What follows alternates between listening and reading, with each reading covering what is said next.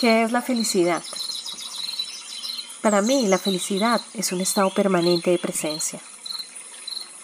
Sí, puede que en este momento que me estás escuchando no entiendas mucho este concepto, pero no te preocupes, que en este capítulo vamos a llegar al entendimiento de esta concepción. Veremos igualmente las puertas de escape de la felicidad y cómo cerrarlas. Bienvenido, bienvenida a este capítulo número 4 del podcast Sinergia Positiva. Mi nombre es Patti Mendoza, creadora y realizadora del mismo. Por favor, no olvides compartir este podcast con personas que estén pasando por situaciones de negatividad o ansiedad o alguna crisis. Y también recuerda seguirme en Instagram en la cuenta Sinergia Positiva Raya al Piso. Allí está a tu disposición la nueva sección de decretos. Vamos pues al capítulo de hoy.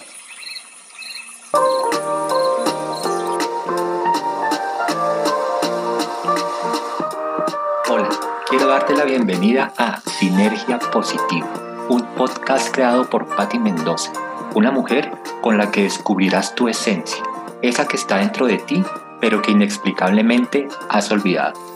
Con Sinergia Positiva eliminarás tus miedos y obtendrás los recursos para instalar pensamientos de resiliencia, amor y felicidad en tu vida, sin importar lo que pase afuera.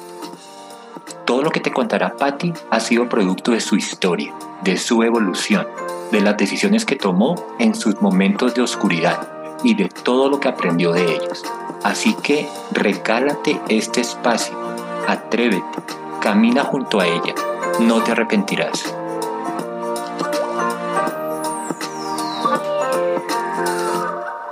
Bueno, antes que nada te quiero dejar una aclaración del capítulo anterior.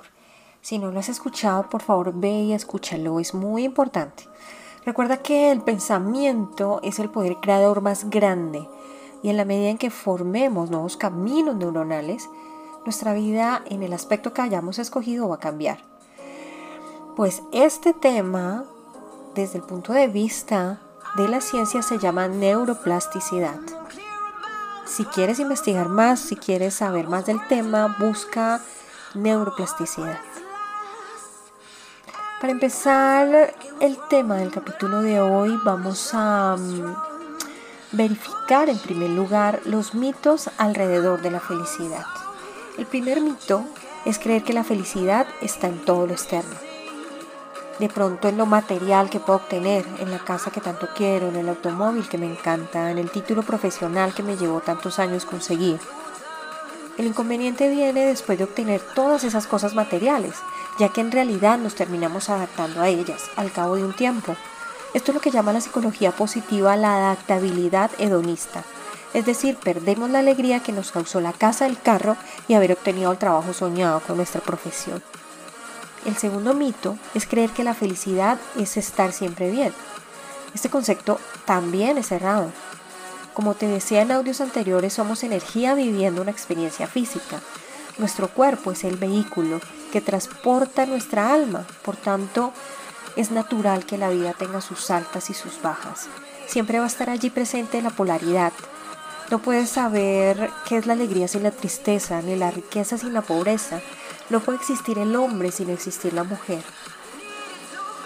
El arte de la vida consiste en seguir el flujo en lugar de intentar controlarlo.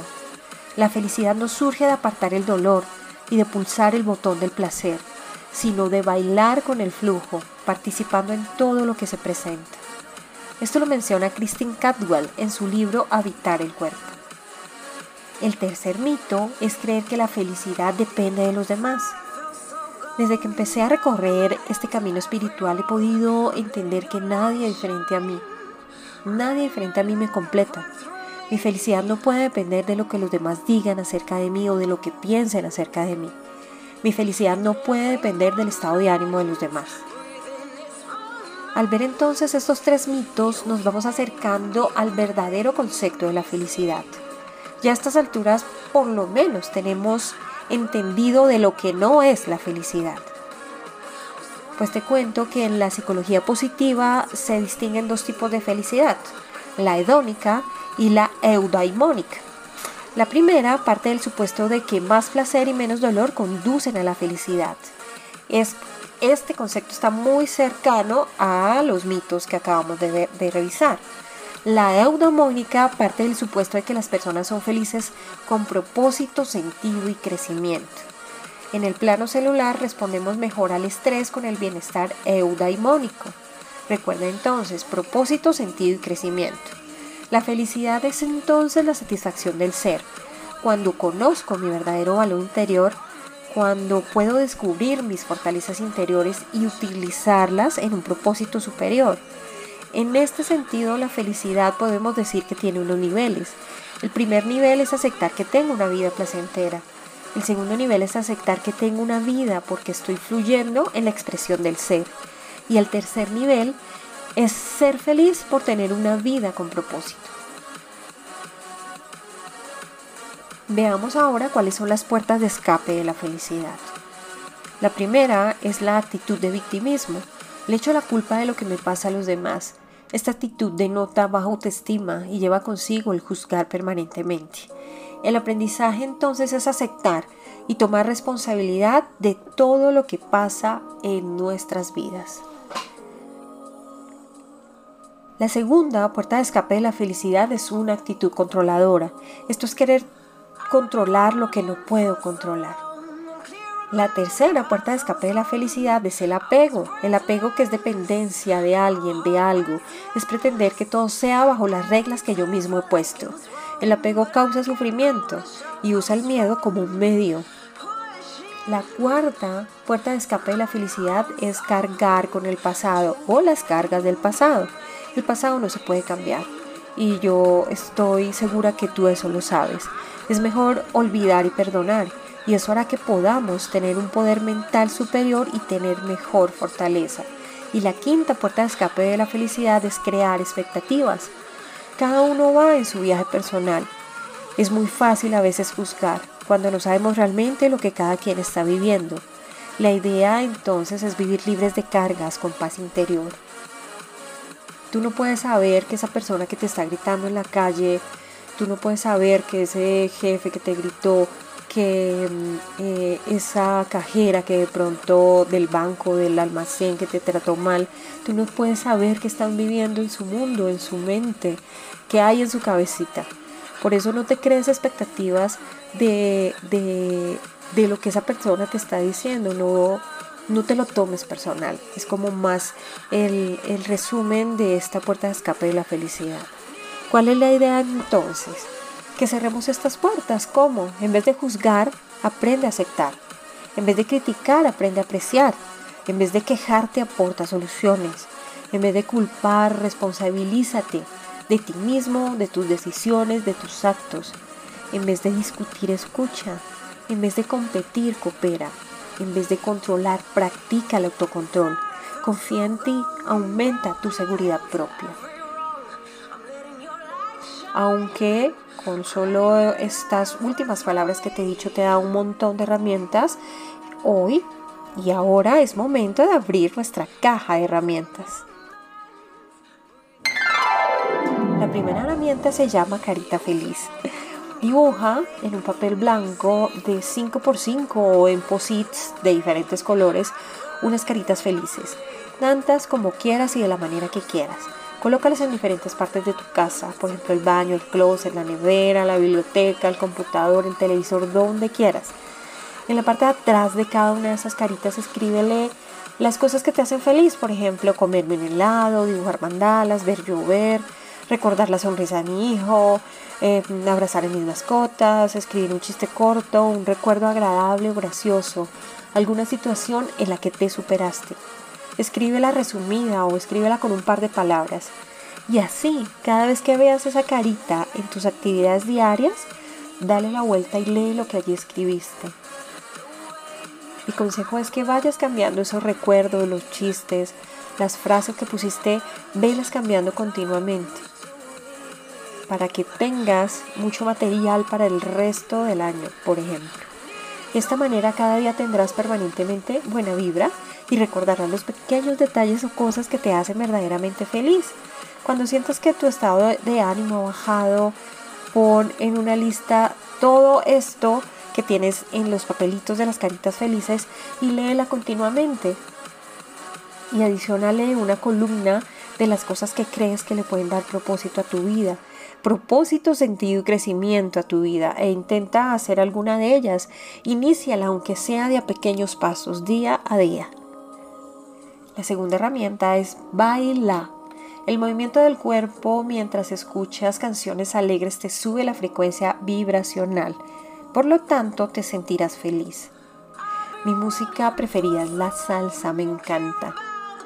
Baila lo que te guste, si crees que no sabes bailar, no importa, solo muévete, no te juzgues, solo siente los efectos de bailar. Te cuento a modo de anécdota que mientras escribía esta escaleta me surgió la duda si en países orientales que son más lineales y un poco menos expresivos existe o existía un baile alegre y para mi sorpresa me encontré con un baile tradicional japonés llamado yosakoi, y te cuento que mm, este baile es originario de la ciudad de Kochi, en la isla Chikoku, y nació por allá en 1954. Este es un baile dinámico, enérgico y divertido que combina movimientos de baile tradicional japonés con música y movimientos modernos y una estética sorprendente y llamativa. Ellos usan para hacer este baile chaquetas coloridas estridentes y un maquillaje muy visual y colorido también. Llama la atención especialmente que utilizan los naroku, que son unas pequeñas tablillas de madera que los bailarines llevan en las manos y que hacen chocar para mantener el característico ritmo de la música y el baile. Sería interesante que, que lo busques, que veas cómo se divierten con el baile en otras culturas. Se llama yosakoi. La música sube la frecuencia vibracional. No lo dejes de hacer, no dejes de bailar. ¿Qué supone lo otro que te mencioné? ¿Qué supone vivir con un propósito? Supone salir de nosotros mismos y descubrir que podemos aportar al mundo.